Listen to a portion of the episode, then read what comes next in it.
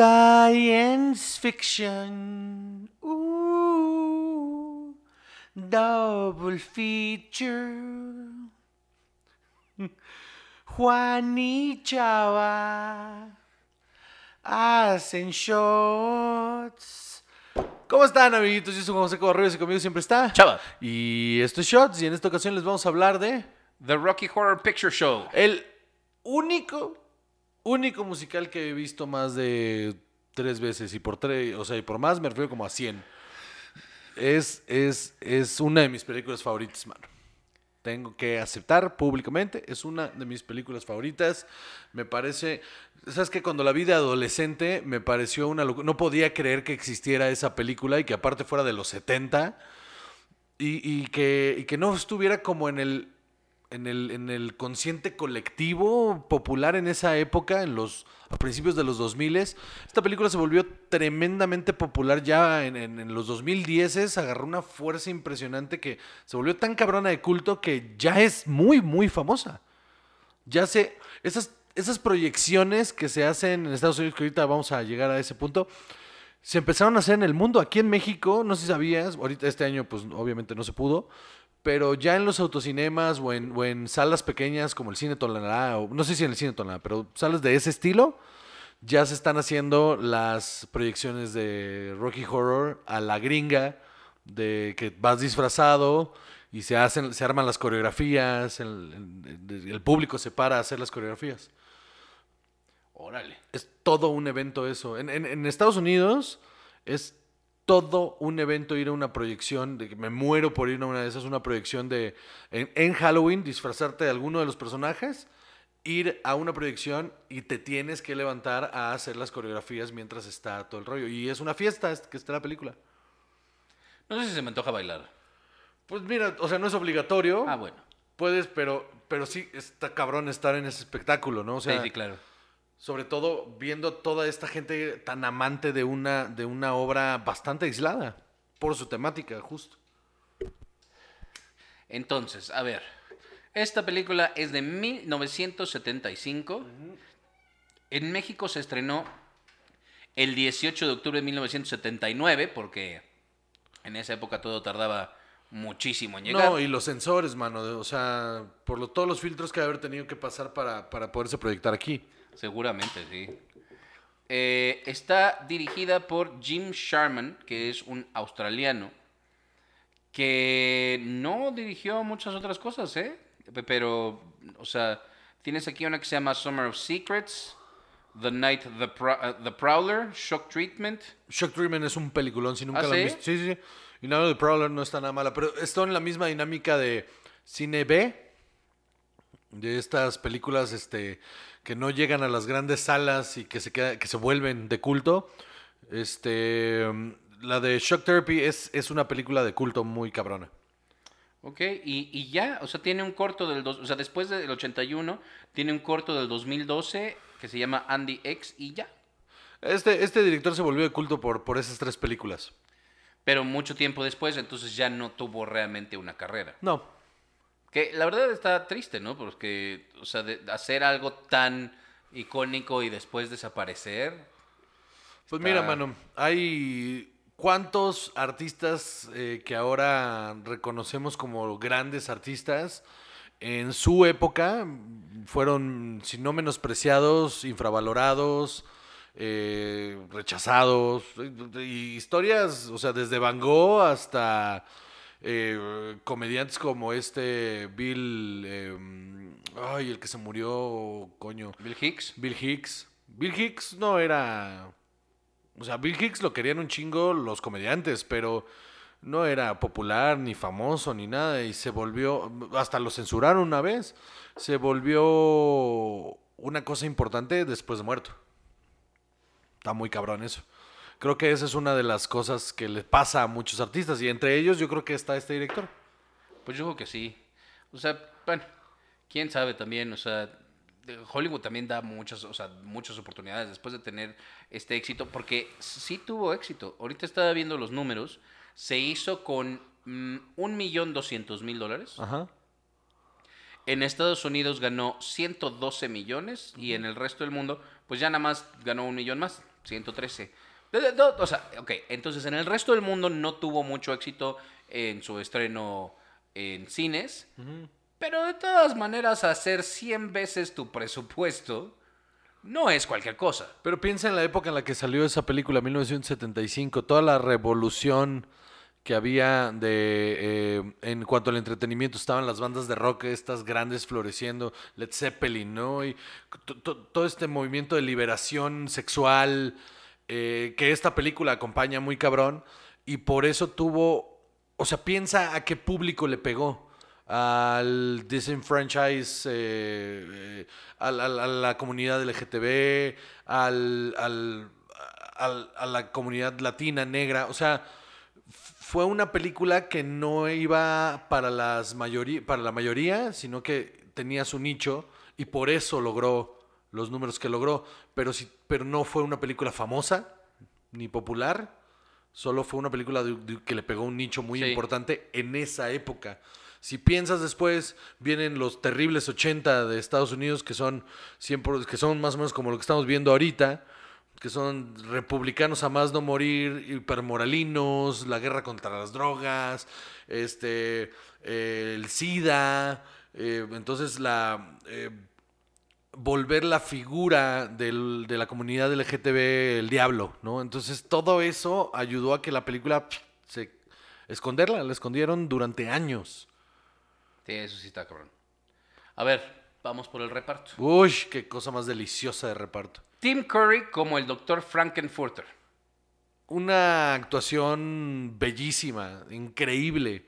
Esta figura de eh, asexuada, pero completamente sexual. O sea, no tenía género más bien, ¿no? O sea, no tenía un género definido el personaje. No necesitaba tener un género definido, pero era tremendamente sexy.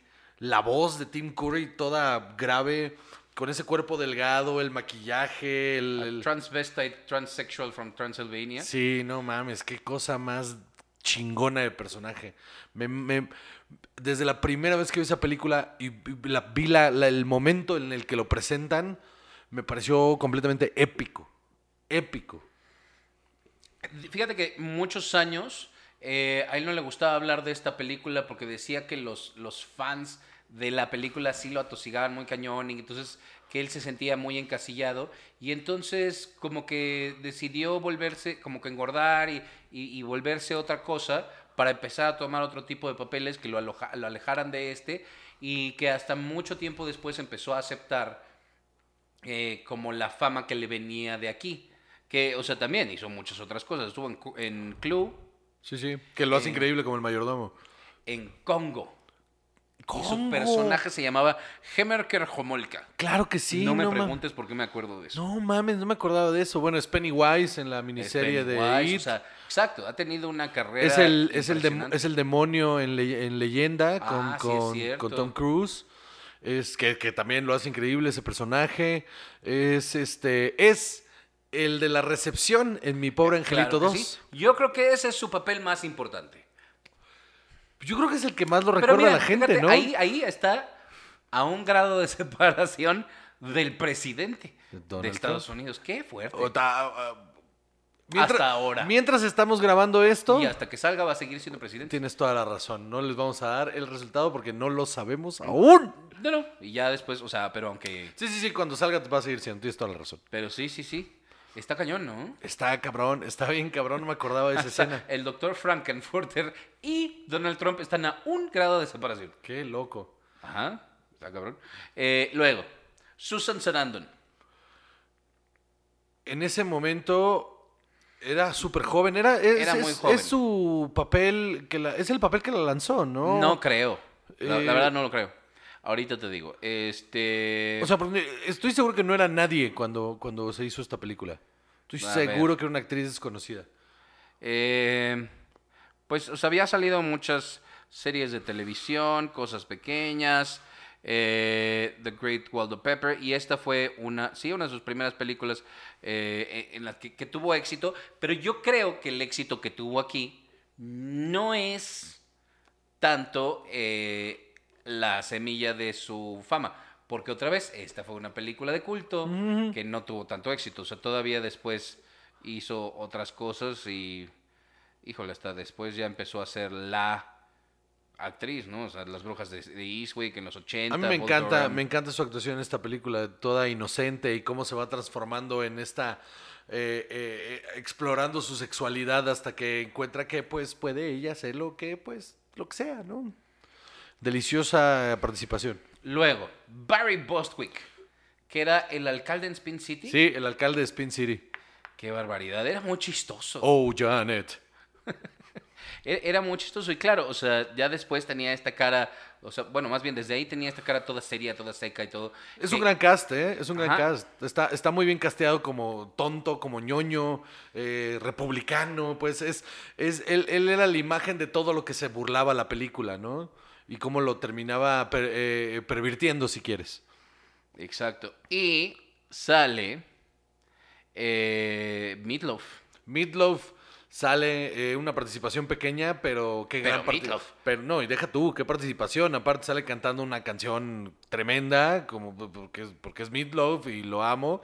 Y, y- y es, es, es, es hermoso el momento en el que está a cuadro.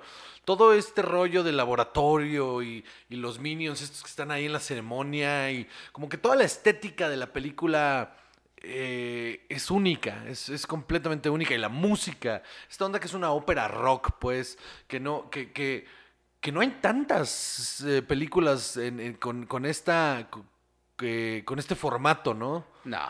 Y, y- y debería, de- de- creo que en esa época tendría que haber habido más. ¿Vas a escribir tu propia ópera rock, Juan José? Si pudiera escribir una canción como Meatloaf, mano, no estaríamos teniendo esta conversación ahorita. Bueno, quién sabe, podría ser.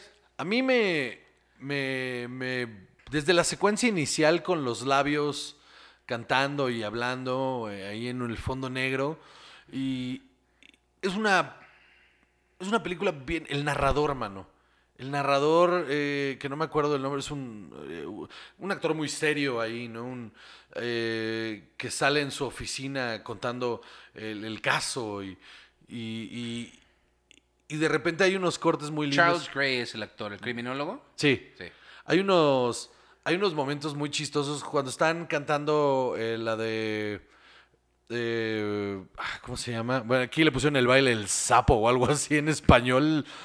¿Te acuerdas de...? Como Belinda, ¿sí? Una mamada así.